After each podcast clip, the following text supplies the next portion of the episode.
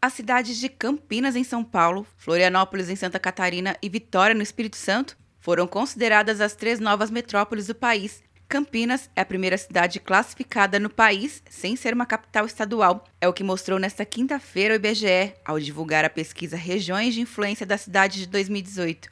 O gerente de redes e fluxos geográficos do IBGE, Bruno Hidalgo, destaca as principais características que levaram à categorização. Essas três cidades apresentam uma capacidade de articulação em rede com outras cidades por meio de distribuição de empresas multilocalizadas e de órgãos públicos com estruturas descentralizadas que elas controlam, que as colocam numa posição de comando importante perante outras cidades e elas também atraem muita população para que não encontram todos os bens e serviços nas suas cidades de origem e vão buscar nessas cidades. Segundo Hidalgo, o deslocamento das pessoas para outras localidades à procura por serviços também influenciou no resultado.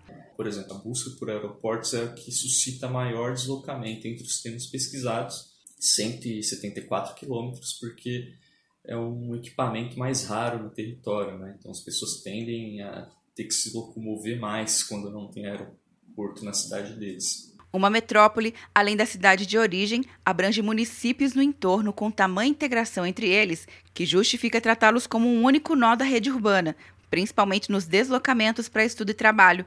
Com a mudança de classificação, o IBGE apurou 15 metrópoles do país em 2018 como principais centros urbanos no Brasil. Quer um ano sem mensalidade para passar direto em pedágios e estacionamentos? Peça Veloy agora e dê tchau para as filas. Você ativa a tag, adiciona veículos, controla tudo pelo aplicativo e não paga mensalidade por um ano. É por tempo limitado. Não perca. Veloy. Piscou, passou.